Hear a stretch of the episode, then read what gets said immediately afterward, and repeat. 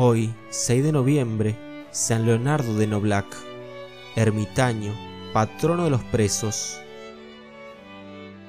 Leonardo nació en Galia en tiempos del emperador Anastasio I, entre el 491 y el 518.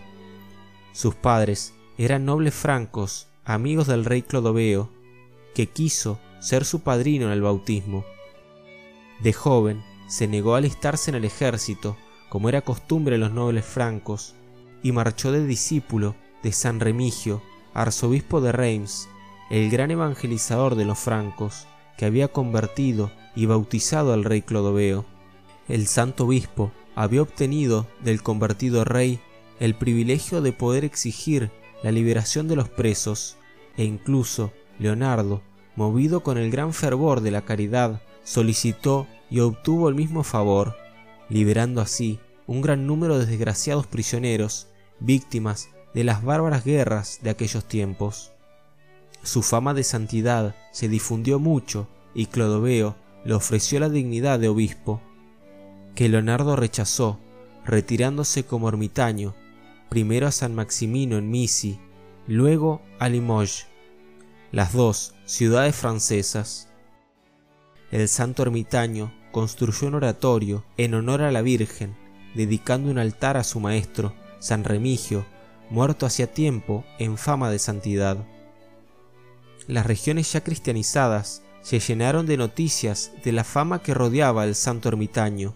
Acudían al santo enfermos de todo tipo, que con solo verlo quedaban curados. Pero especialmente el santo liberaba prisioneros de guerra.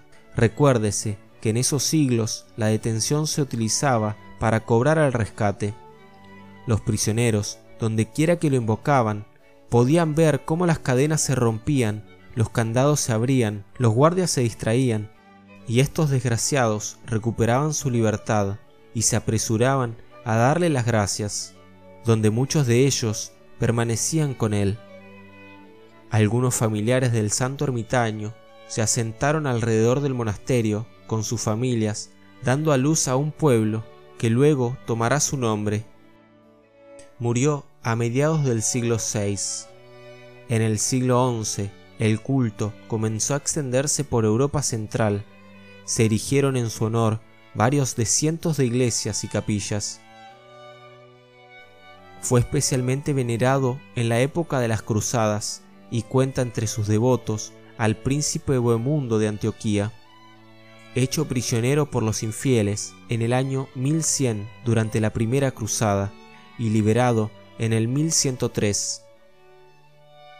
Él atribuyó su liberación a la invocación del santo y cuando regresó a Europa donó como exvoto a la capilla de San Leonardo de Noblac unas cadenas de plata similares a las que él había sido atado. Oración a San Leonardo de Noblac.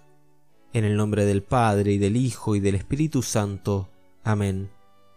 Glorioso San Leonardo, protector de las mujeres embarazadas, haz que por tu intercesión tengamos un buen parto. Tú, que proteges la vida de la madre y del niño, ruega por nosotros. A ti recurrimos en nuestras necesidades, en nuestros miedos, en nuestra esperanza.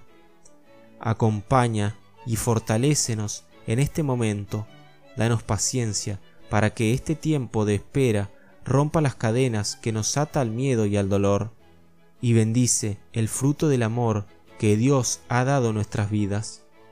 Líbranos por tu intercesión de la esclavitud del pecado, que vivamos fieles a los mandamientos y a las virtudes que Jesús nos enseñó para llegar a la santidad, que podamos transmitir estas gracias a nuestros hijos para que gocemos de la paz de los justos, de la gloria del cielo, y cantar alabanzas a Dios por los siglos de los siglos.